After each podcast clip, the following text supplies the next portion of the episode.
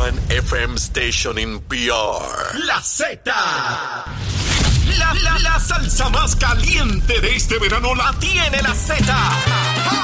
Salsa de la buena. ¿Entendiste? Y que suene pesado. WZMTFM 93.7 San Juan, WZMTFM 93.3 Ponce y WIOBFM 97.5 Mayagüez. Saca tu sunblock porque te vas a quemar con esta salsa. La emisora de la salsa número uno de Puerto Rico. Tu, tu emisora nacional de la salsa. Y escúchanos en nuestra aplicación La Música.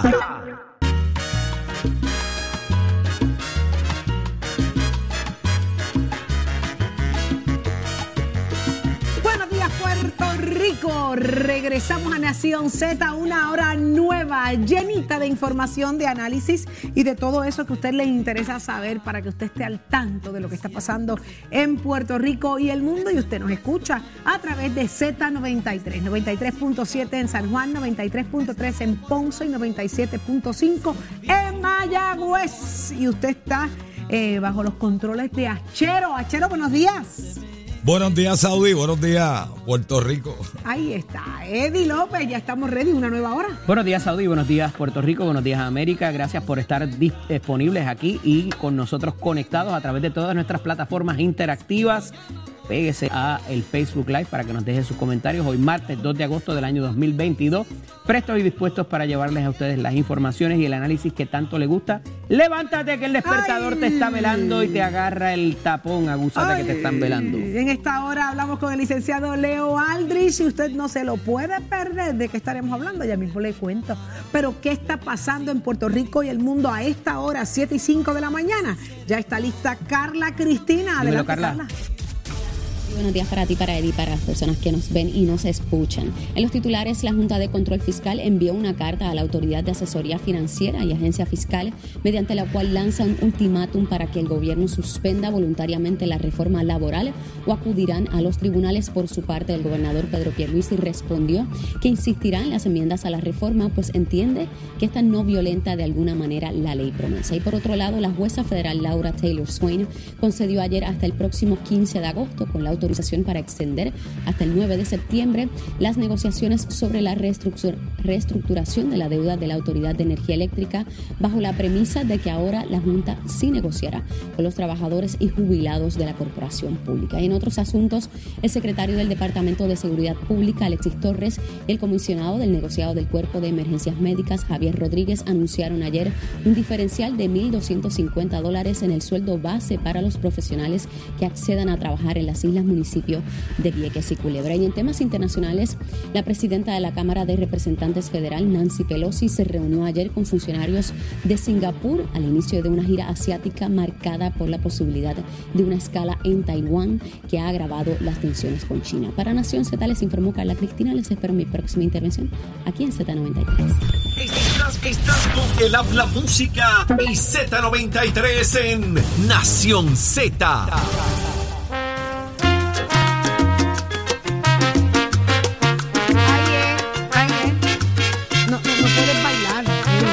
Porque te agita y después no puedes eh, llevar esto sin aire, sin aire aquí, no se puede hablar. Óigame, eh, Eddie, pisa y no arranca. Así describen la participación laboral, eh, siguen bien bajitos. eh, los números de participación de que, de que la gente salga a trabajar, Eddie. ¿Qué está pasando? ¿Cómo se describe esto? ¿Hacia dónde vamos? ¿Cómo viven? ¿De qué viven? Eh, se acabaron las ayudas, eh, pues la gente dice, pero ven acá, la gente no quiere trabajar. Mira, Saudi, eh, en efecto, muchas veces, o para propósito, eh, quizás con intención, ¿verdad? Uno se concentra, eh, y no solamente en Puerto Rico, esto se da a nivel nacional también y en otros, y en otros países, de cuál es la cifra de desempleo. El desempleo, eh, para llegar al por ciento, de acuerdo con la población que exista en dada jurisdicción, pues tiene que ver con la gente que esté buscando trabajo. Si tú no estás buscando trabajo, no vas a ser parte de esa estadística. Por tanto, uno de los problemas que hemos tenido aquí ya casi históricamente es el asunto de la tasa de participación laboral. ¿Cuántas personas están de alguna manera, oye, sea por su cuenta, sea como empleado, eh, de diferentes maneras, pero participar? O sea, que no esté en su casa haciendo nada.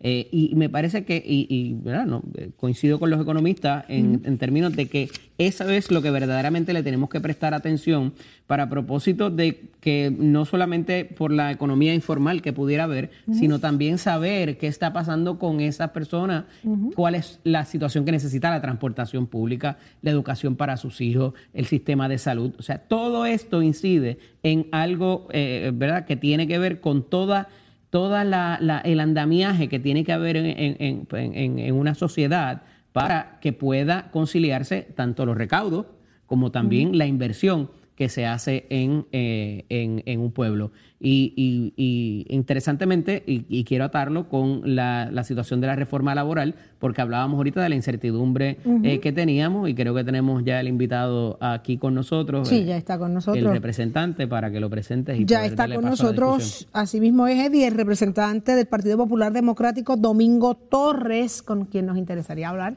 Presidente de la Comisión de Asuntos Laborales. Buenos días, representante. Muy buenos días.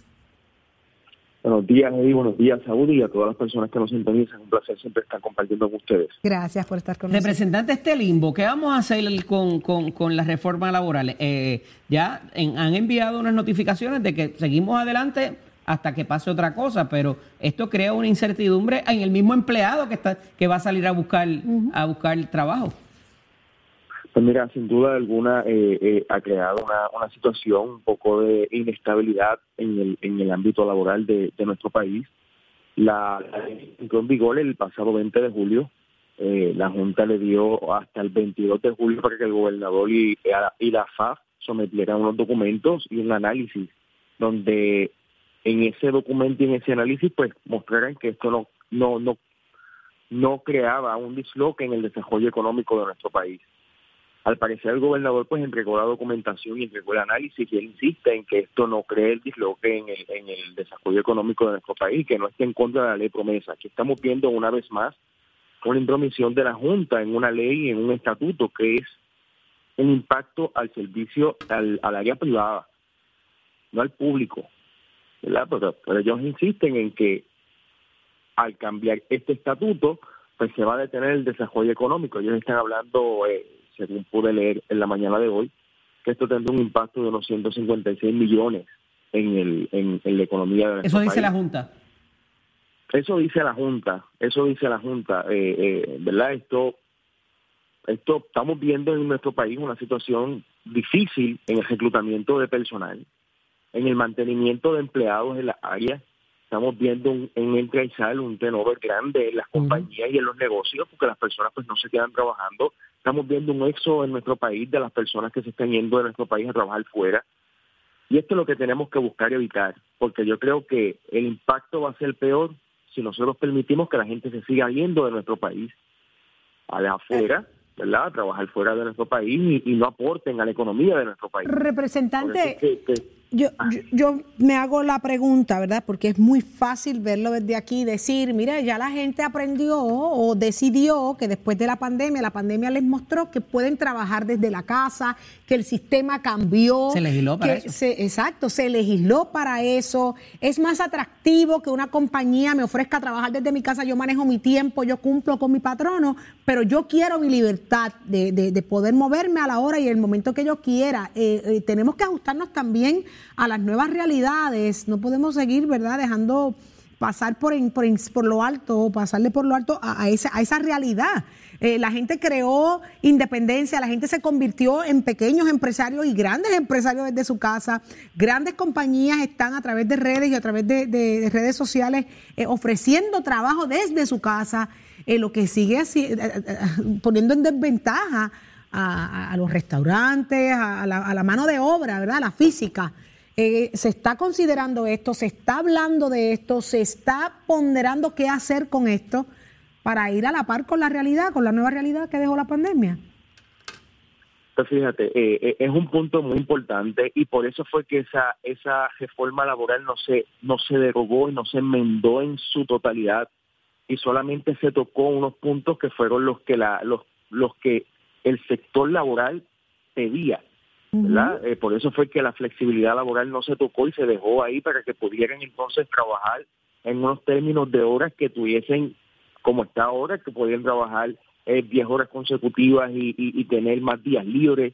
Por eso fue que esas partes no se tocaron. De la misma manera se ha hecho legislación para el trabajo remoto. O sea, se ha ido, se ha ido trabajando atemperándonos a los tiempos.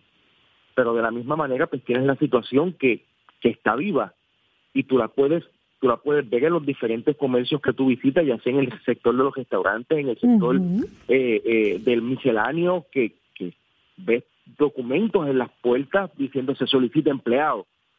Pues entonces, ¿de qué manera podemos más buscar que estas, que estas tiendas puedan tener sus empleados? Porque podemos escuchar también patronos oponiéndose a que esta ley laboral le está afectando a su crecimiento económico en su negocio.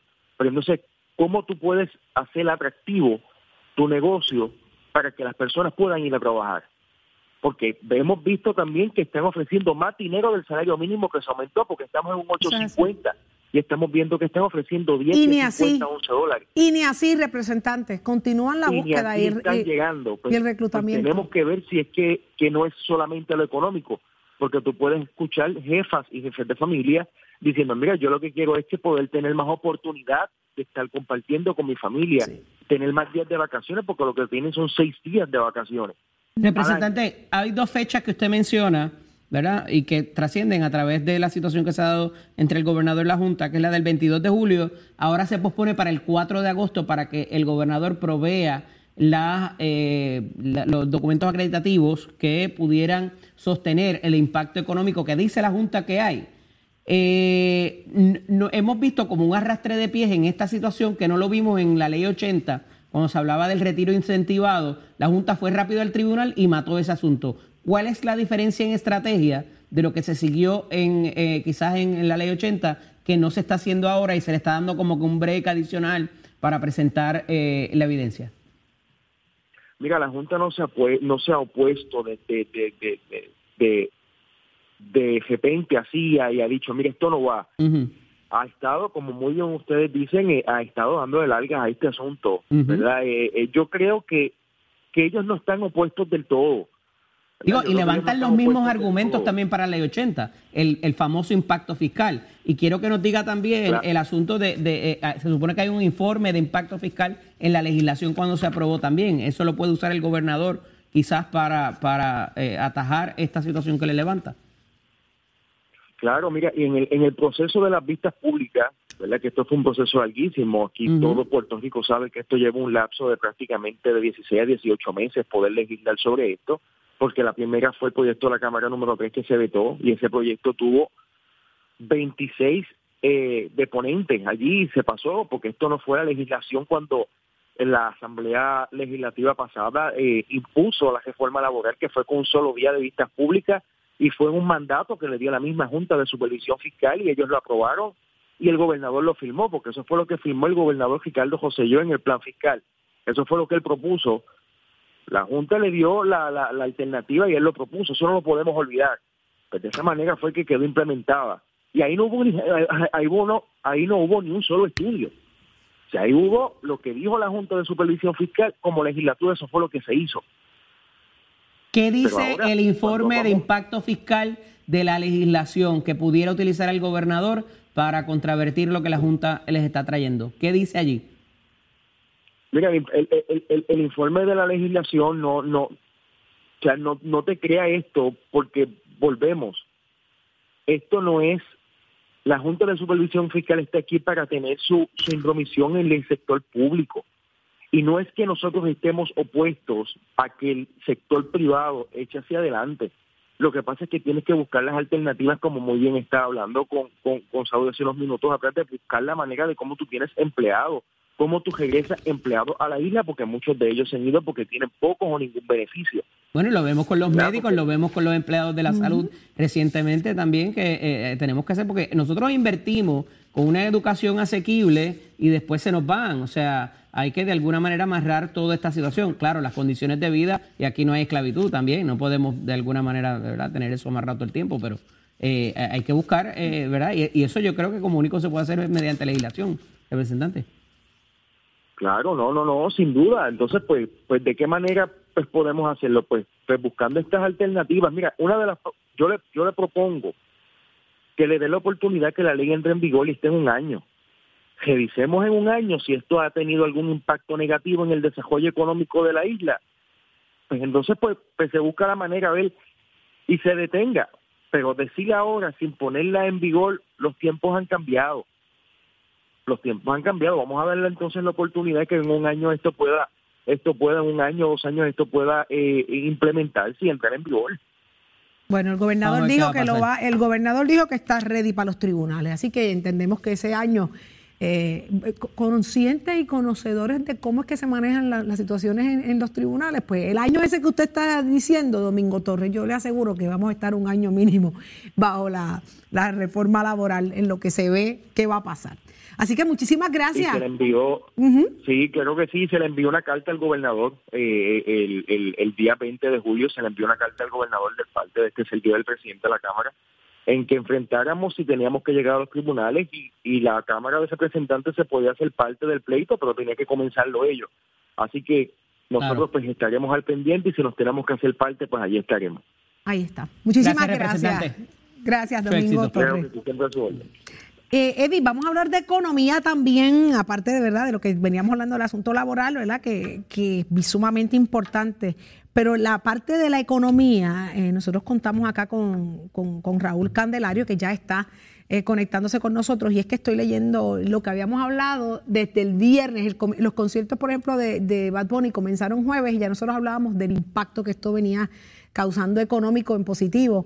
Eh, las cifras ya están saliendo, se habla de millones y millones de dólares en, consumo de alimentos, en compra de artículos de, de promoción de él.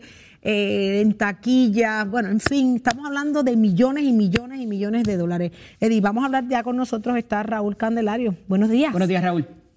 Buenos días, ¿cómo están? Bien, Excelentemente. ¿Qué, está? Raúl, ha tenido, yo me imagino que usted, claro está, ha tenido la oportunidad de analizar todo esto, los pros y los contras que, trae consigo este evento de, de, de Bad Bunny. Sí, yo, yo te tengo que decir que todos estos eventos que uno los puede catalogar de manera extraordinaria, porque ¿verdad? no son eventos consecuentes y que te dan unas unas métricas eh, consistentes para los efectos telerarios, pues resultan importantes para el, para el momento histórico, ¿verdad? Eh, así que eh, estos, particularmente pequeños y medianos comerciantes, se benefician mucho de esto, los hoteles se benefician enormemente de esto, los Airbnb se benefician de una manera brutal durante estos días, la gente que viene a quedarse. Eh, la transportación pública, los restaurantes. Ciertamente el efecto agregado que tiene un evento como este es sumamente importante. Eh, a nivel de industria me parece que es importante también porque podemos reconocer que una industria de espectáculo como la que tiene Puerto Rico eh, va más allá de la presentación del artista en el, en el Choliseo o en, cualquier, o en Bellas Artes o en cualquiera de estos lugares, porque precisamente trae otros elementos adicionales en gastos eh, que ayudan muchísimo, no solamente a, estos sectores que te mencioné, ayuda muchísimo al Estado, porque eh, el Estado está recibiendo el IBU de, de, todas estas cosas. Así que eh, ciertamente es una es extremadamente positivo. Raúl, Raúl, Raúl, tenía esa misma, esa misma, ese dato interesante que quería también traer. No solamente es la economía que genera eh, el, evento, ¿verdad? Estos productores independientes que crean estos espectáculos, es cómo ellos, la cantidad de dinero que ellos invierten para la calidad del evento, que es la que mueve, ¿verdad? a que la gente diga, esto va a estar brutal, yo quiero ir ahí. Y, las marcas dicen, yo quiero invertir. Hay, un, hay una, una inversión también de parte del productor, en este caso, fue un evento de una calidad enorme ahí había una inversión económica de la, de la casa productora de pantallas, que quienes sabemos, eh, ¿verdad? Hay mucho dinero invertido de parte de la casa productora también. Claro, las producciones, las producciones cada vez son más exigentes, son más llamativas, eh, están al nivel más alto de tecnología. Eh, no solamente lo que estás viendo allí, lo que se hace para poderlo transmitir para otros lugares las inversiones que se están haciendo eh, son inversiones extremadamente significativas en algunos casos. Oye, aquí hubo un concierto hace muchos años atrás de Jennifer López que fue, salió de aquí para el mundo.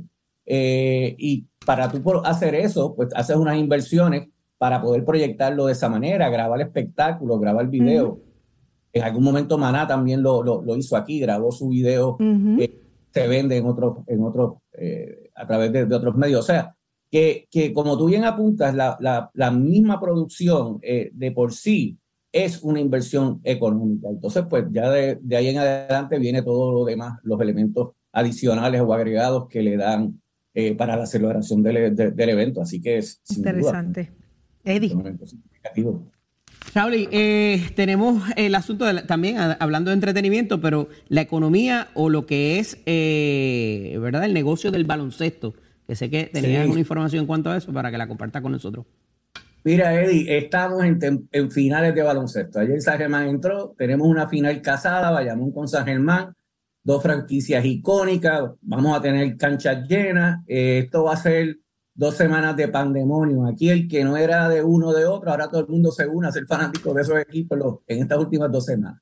Pero yo creo que lo más importante que quería traer en la mañana de hoy es que el negocio del baloncesto es en efecto eso, es un negocio al final de todo. Eh, y en Puerto Rico tenemos 12 franquicias y en un estudio que se comisionó, que hizo eh, la firma Win Sports hace unos, unos dos años atrás, que fue actualizado 2022, nos da lo que representan ya los valores de la franquicia. Eso antes aquí no, no se hacía, pero tenemos unos valores aproximados de, de la franquicia y nosotros en Puerto Rico tenemos cuatro franquicias que, se hacen, que, que sobrepasan el valor de un millón de dólares y tenemos pues, las demás franquicias que oscilan desde los 500 mil dólares hasta, hasta los 950 mil o casi los millones, como es Quebradillas también. O sea, las 10 franquicias Arecibo, Bayamón, Ponce, Santurce, ambas, eh, las cuatro, sobre un millón de dólares en, en, valor. Así que estamos hablando de que, de que esto es un, es, un negocio muy importante también, que le da trabajo a mucha gente, no solamente a los jugadores, como pensaríamos todos. Aquí estamos hablando de, árbitros oficiales de mesa, personal agregado que tienen los equipos. O sea, esto ciertamente también es un negocio que, que contribuye al, al, país y donde los ayuntamientos y las, y las municipalidades también hacen sus aportaciones. Esto a través ya sea la concesión de las canchas, la concesión del, del, área de cantinas, etcétera, que es lo que le permite a los equipos poder sufragar la mayor parte de, de, sus gastos. Pero sobre todo, permite que, que muchos jugadores ganen un dinero adecuado eh, para, para, ¿verdad? Conforme a las capacidades de, de los equipos.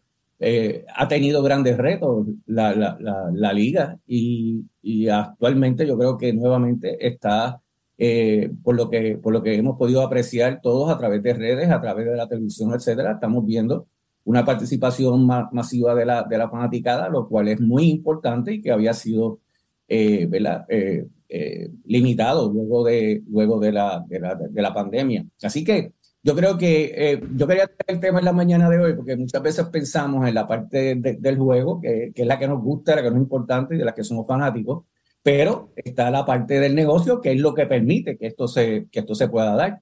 Y como tú sabes, pues eh, el baloncesto, eh, en el baloncesto han incursionado eh, personas de reconocimiento. O sea, tú tienes un Manuel AA, tú tienes un, un Daddy Yankee, tú tienes un Gadiel Molina, que todos son dueños de, son dueños de, de, equipos y que, y que han, han, han, traído otro, otro, otro lado de la moneda de los, de los precisamente de los que son titulares en, en, en, en, estas franquicias. Así que le está dando una solidez económica muy grande, el espectáculo va mejorando y me parece que el baloncesto eh, va a tener unas grandes oportunidades de continuar creciendo, creciendo en el futuro. Así que esto quería traer eso en la mañana de hoy porque, vuelvo y repito, va acorde con lo que está pasando. Estamos en la, la final y, y, y el baloncesto sí es un negocio ciertamente ha trascendido de lo que era hace algunos años. Agradecido por toda esa información, Raúl, y continuaremos.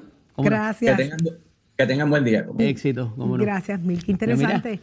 Pero coincide, eh, Eddie, en el asunto de que pues, figuras de, de, poder y de pues que económicamente tienen capital, por ejemplo, el equipo de Bayamón, un Yadier Molina que le está dando un nivel espectacular al equipo, la proyección, la imagen. El otro día salió bajándose ellos de una cueva con unos uniformes espectaculares. Y es en dos vertientes, le inyectas dinero, pero también, lo, y me parece que es lo que decía Raúl ahí al final, el asunto de que hay gente que llega allí por ver a Yadiel Molina, por ver si Daddy Yankee, a ver si Bad Bunny va a ir ese día al juego o con quién llega, qué ha pasado que llegó con LeBron James, qué ha pasado que eh, si llega o no llega, quién va a ser el invitado, o sea, y eso a nivel de espectáculo le añade un valor a, lo que es la compra de esa taquilla o la compra de la, de la camiseta del, equipo, ¿verdad? Le, da esa magia también que por un tiempo estuvo perdido tanto en el, en el baloncesto como en el, eh, como en el en el eh, béisbol y ni tan siquiera hablar de, la, del, del, voleibol, ¿verdad? Que ciertamente las canchas se llenan. En el AA todavía no tenemos ese aspecto del negocio de, la, de la compra masiva de camisetas, eh, ¿verdad? Y toda e, esa monetización, por decirlo de cierta manera adicional, sí, que, es importante que. Eh, los locales están invirtiendo en el entretenimiento seriamente. Porque eso pone a correr a los que antes todo eso lo pagaban los auspiciadores o lo pagaba el alcalde. pero pues las marcas, están, las marcas están endosando y apoyando este, este tipo de inversión donde, donde valga la pena, ¿verdad? Poner su dinero porque hay buena producción, hay calidad en lo que, en lo que se proyecta. Hay retorno de inversión. yo no sé, tú fuiste a ver a Bad Bunny, yo fui a verlo, yo vi, yo vi el montaje, yo quedé impresionada. Esto le pone una presión increíble al resto de productores locales y en los locales, los productores internacionales. Cuando ven un espectáculo de afuera, Puerto Rico espera ver algo igual o mejor que lo que, que mucha de esa producción hubo un solo auspiciador, obviamente no lo vamos a mencionar, pero que cargó con todo eso sabiendo que había un retorno de inversión masivo simplemente por la por el insertarse eh, como marca, ¿verdad? Eh, así que estuvo más que interesante, pero mira, ya está por ahí ya está, está, hablando de deporte. ¿qué está pasando? ¿Qué es lo que hay con Venezuela? Estamos aquí, estamos aquí, estamos aquí, estamos aquí, señoras y señores. Todos estos espectáculos y todos estos montajes siempre tienen una trascendencia. Cabe señalar que Bad Bunny tiene un ángel al lado, de apellido Assad, que ese tipo es un genio. Y hay una historia de cómo ese muchacho empezó con un dinerito prestado para hacer hoy en día la clase de manejador que, que muchos de los grandes reggaetoneros y músicos de aquí se pasmaron y no sabían que esta gente iba a llegar allá. Yo hace años, cuando trabajé con Iván y con Igor, hice un juego en Vega Baja, yo con mis chavitos, criollos de Cagua, indios de Mayagüez, y todo el mundo me decía que eso iba a ser un desastre, y yo metí 7 mil personas al parque AA de Vega Baja, para que sepan. Pero cuando tú vas a veces, cuando tú vas a veces a las compañías, pues te miran por encima del ojo, porque ya pues hay algunos productores que tienen un nombre y no dejan que los otros pues crezcan un poquito, pero cuando vienen otros con igual o más torta, pues entonces la cosa baja, entonces cuando este florece, pues entonces vienen los pájaros de la envidia a hablar porquerías y bobadas, pero ya usted sabe cómo es esto, todos nosotros conocemos lo que es el boricua. Pero mire esta foto que encontré aquí, mire esto un momentito. A ver. ¡Qué María! Mira, Tato, Iván Rodríguez, este servidor, y Juan González en el parque de Oakland. Tú estás limpiando tu closet, tus gavetas, porque este sí, todos sí, los días encuentra algo nuevo, Tato. Porque le prometí la carta a Eddie de Tema Hermoso y no sé dónde está. Ah. He buscado medio mundo, pero como dice, como decía mi abuelita, yo la voy a hallar. Estate quieto que yo la voy a hallar. Vamos a los deportes que mira la selección de Puerto Rico, hablando de béisbol, pero esto es los sub 15, los de 15 años menos, pues van a estar en la Copa Mundial que se va a estar celebrando en México. ¿Qué equipos van a estar ahí? Panamá, Japón, Colombia, Francia, México, China, Cuba, República Checa, Puerto Rico, Venezuela, Sudáfrica, Guam y Estados Unidos. Ya la escuadra puertorriqueña se está preparando porque esos jueguitos van a ser Óyame, en el mes próximo de agosto, del 26 de agosto al 4 de septiembre, ya estamos en agosto, así que buena suerte para los muchachos, ya tengo el calendario por ahí, el primer juego contra Venezuela, el segundo contra Sudáfrica, el tercero contra los Estados Unidos, yo voy a los boricuas, así que estos muchachitos, estos jovencitos, Dios me le dé salud y les permita pues, hacer buena labor, ya está clasificado entre los mejores 13 del mundo, olvídese de eso. Ahora lo que hay que desarrollar para buscar la posición en el nuevo standing, pero yo sé que Dios los va a bendecir y que van a hacer buena labor allá. Y usted siempre se entera aquí en Nación Z, donde nace la noticia deportiva. Y esto es con el oficio de Mestre Escuelas que te informa que estamos en el proceso de matrícula para nuestras clases que comienzan. Óigame, ahora en agosto 787-238-9494, el 15 de agosto pensamos las clases. Siempre también te da una oportunidad que visite nuestro recinto, que conozca, busque los pasillos, que andes por allí, compare facilidades de equipo y tome tú la decisión de estudiar en Mestre Escuela. Póngame rápido ahí a Titi de un momentito, señor director Raulito, que le voy a decir algo. ¿Qué pasó?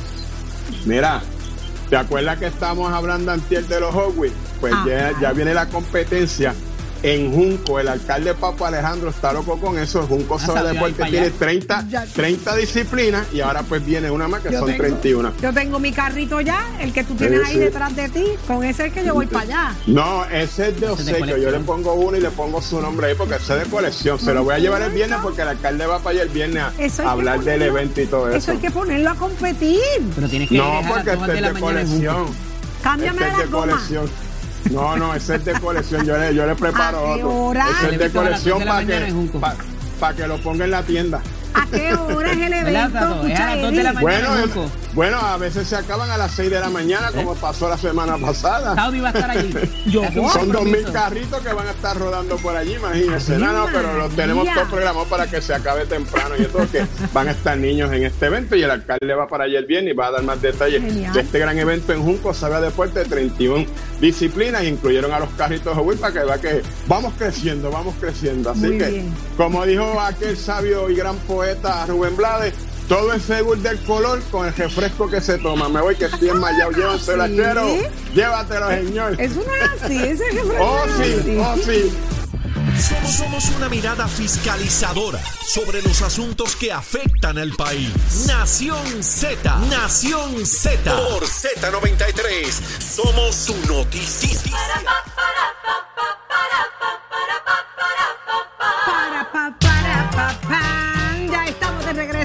Y en esta ocasión ya está con nosotros el licenciado Leo Aldrich. Muy buenos días, licenciado. Buenos días, Leo. Bu- buenos días, Saudi y Eddie. Saludos a todos los que nos escuchan por aquí por Nación Z. Un privilegio siempre.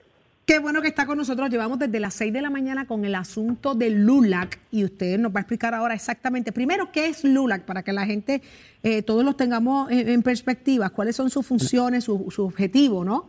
Y qué fue lo que pasó, el frenazo que recibió este fin de semana, eh, esas elecciones que se suponía se dieran acá en la isla, entre Eddie y el licenciado Aldrich. Vamos a hablar de eso. Mira, ciertamente, Saudi, ¿verdad? Y como preámbulo para simplificarlo, esto era un tipo de reunión, es, eh, es la Liga de Ciudadanos Latinoamericanos, por sus siglas en inglés, y de ordinario ellos hablan de derechos civiles. Se ha identificado esto con la búsqueda de la estadidad, por, ¿verdad? por una aspiración eh, que es más que evidente, pero había un tipo de elección este pasado fin de semana donde se encuentran eh, ¿verdad? diferentes grupos y se trata de frenar la toma de, eh, ¿verdad? del poder o, o más bien la- de que ascendiera al poder una de las figuras, Leo, y yo sé que, que tiene un poquito más de Wow. información en cuanto a eso.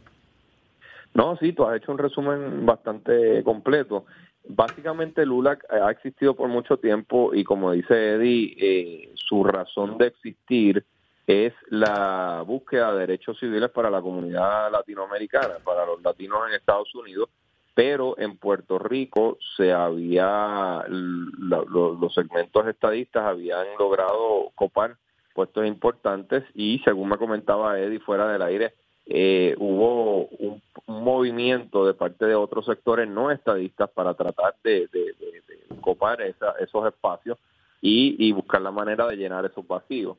Eh, hubo, según reseñó la prensa, hubo un juez de Texas, y Texas es donde son la, sede central de Lula, hubo un juez de Texas que determinó que se tenía que paralizar la elección hasta que se hiciera el proceso de una manera que no se había hecho y por eso fue la conmoción y el revuelo que, que hubo en Puerto Rico con respecto a Lula durante el fin de semana que al parecer no pudieron llevar a cabo las actividades como las tenían previstas a, razón de esa decisión judicial.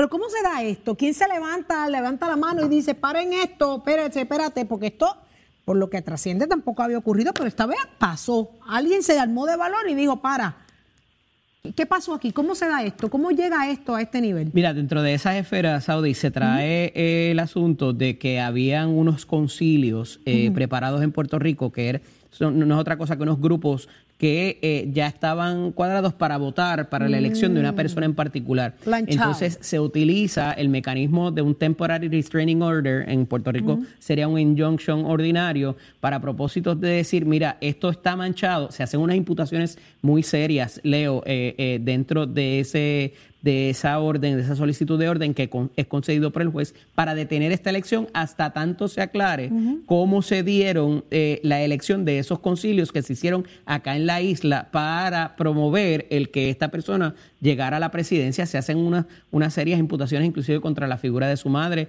en, en, los pasados años por un asunto que tuvo que ver con, con unas donaciones del, del, departamento o de contratistas del departamento de educación. Eh, y, y de nuevo, un poco es la hegemonía del PNP sobre este tipo de estructura, Leo. Ciertamente, y, y pues no sé qué vaya a pasar con Lula, no sé si va a seguir siendo un instrumento importante en Estados Unidos o, si va a tener repercusiones en Puerto Rico, pero eh, es como, como dice Eddie, es una, una, una mancha en el, en el proceso que están llevando a cabo. Y sumale a eso las expresiones de que en la semana pasada, de que ellos entendían que el proyecto de estatus debía contener el Estado Libre Asociado, que también es un poco apartarse de la línea que ha llevado el Partido Nuevo Progresista y también eh, el movimiento estadista, los delegados de la estadidad y todo lo demás. Y hemos visto estas peleas anteriormente en otras estructuras de Estados Unidos, donde, donde los puertorriqueños participan. No sé si recuerdan que hace poco el Partido Demócrata eh, hubo un montón de peleas, un montón de riñas y hasta procesos judiciales por eh, exactamente algo muy similar a lo que está pasando aquí. En los, populares y los PNP básicamente disputándose quién iba a controlar estas estructuras o, parte de estas estructuras a nivel nacional. Así es, sí, eso fue el caso de cuando entró al juego eh, Nadal Power y Charlie, y Charlie Rodríguez y prevaleció finalmente Charlie Rodríguez. Leo, pero otro asunto que también eh, se trae la atención es que finalmente se sentencia a uno de los sujetos culpables por que se había encontrado culpable por los actos del 6 de enero en, el en la capital federal y que un poco, eh, te decía esta mañana también, que parecería, parecería que ya Trump se apartó y, le, hace un disavow, como dice, eh, ¿verdad?, las estructuras de poder norteamericano a, estas personas que llevaron a cabo estos actos eh, en, el, primer año, ¿verdad?, eh, durante la toma pues de posesión o el cambio de posesión del pues, gobierno americano. Quiero escucharte sobre lo que hizo Trump, pero antes déjame dar unos, un, par de datos.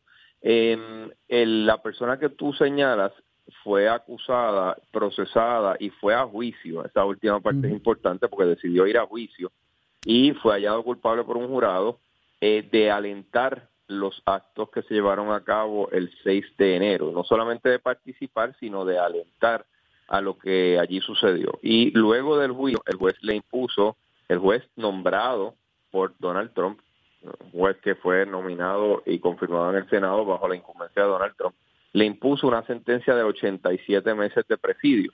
Es la sentencia más larga hasta ahora que ha habido relacionada con los eventos del 6 de enero de 2021 y eh, tiene que ver con varias cosas. Número uno, con lo que decía, los hechos, que aparentemente eh, alentó a que esos actos se llevaran a cabo. Y número dos, también que eh, el hombre decidió ir a juicio, no se declaró culpable, y muchas personas aún aguardan sus procesos. Hay alrededor de 300 o 400 personas que están esperando sus procesos judiciales relacionados con eso y esto envía una suerte de mensaje de que si ejerce su derecho constitucional a juicio, que es un derecho constitucional que nadie se lo puede quitar, va a tener una penalidad mayor que si busca un acuerdo o busca aceptar su responsabilidad. Eh, y, y, Eddie, me gustaría escucharte qué exactamente fue la reacción de, Donald Trump ante esto, porque no, no, no la conozco de cerca. Pues mira, eh, ya, o sea, eh, luego de la sentencia no se ha expresado aún, pero inclusive en el mensaje que lleva a cabo en la capital federal la semana pasada, ya deja un poco de llamar los héroes y se aleja inclusive de la línea que llevó contra, contra Pence por no haber defendido en el Capitolio en, esa, en ese mismo día que se estaba llevando a cabo la confirmación de lo que pasó en el colegio electoral. Eh, entonces, está, está siendo diplomático, está siendo diplomático Donald, Trump en un momento cuando le cuando cuando el cuando las hordas, cuando las turbas dicen que van a empiezan a cantar que van a ahorcar a Mike Pence, se lo un asesor se lo dice a Donald Trump y Donald Trump responde, quizás eso es lo que deberían hacer. O sea, él dio su visto bueno a que ahorcaran a su vicepresidente. Esos son los hechos que que, que han trascendido en las vistas del 6 de enero en el Congreso. Claro, eh, y, y, y, la línea para él poder eh, ofrecer algo para el próximo, porque esto no lo está haciendo por el bien del deporte, obviamente, está preparando una posible candidatura, pero no puede ya de alguna manera decir, este era mi ejército, esta fue la gente que me vaqueó, y se aparta de ellos y ha creado un malestar dentro de esos grupos también. ¿Cómo eso va a repuntar? Y de acuerdo también con las políticas que está llevando a cabo eh, Biden, que hablábamos de eso un poco esta mañana también, que me preocupa lo de Taiwán, me preocupa eh, cómo se está dando la situación inclusive con el, con el conflicto de Ucrania y Rusia, eh, un poco se ha perdido el control sobre esto y, ayer decía un, asesor de política nacional que estamos a un malentendido de, de un desastre nuclear, pudiéramos estar. Y acabas de mencionar a Taiwán, no sé si tenemos tiempo, pero lo mencionamos brevemente. China, China obviamente eh, siempre ha planteado que Taiwán eh, le pertenece a su órbita, pertenece directamente a China. Eh, Nancy Pelosi, que es la presidenta de la Cámara de Representantes Federal, ha anunciado que tiene intenciones de ir a Taiwán y eso se ha visto como, una, como una provocación innecesaria a China. El propio presidente Biden ha dicho que las fuerzas militares estadounidenses no, no, no, no quisieran ver que esto sucediera. Ya China ha empezado a flexionar sus músculos y a, y a hacer un show of force, una muestra de fuerzas allí en el, área de Taiwán Así es que eh, obviamente creo que lo que tú dijiste es importante repetirlo y destacarlo. En este mundo en que estamos estamos aún malentendidos de que algo mayor suceda. Eh, interesante darle seguimiento a esto porque eh, hay como que muchos frentes abiertos a la vez, Saudi.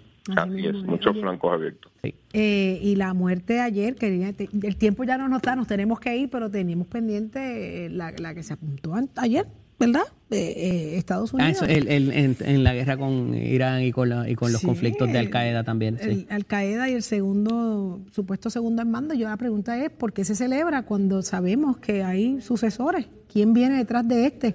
que alegadamente pues fue asesinado en el día de ayer por Estados Unidos. Pero nada, eso es otro tema para mañana, ¿te parece?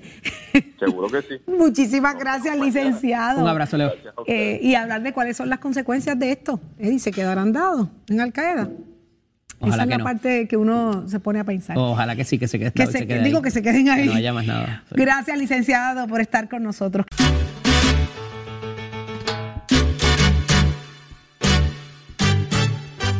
El municipio.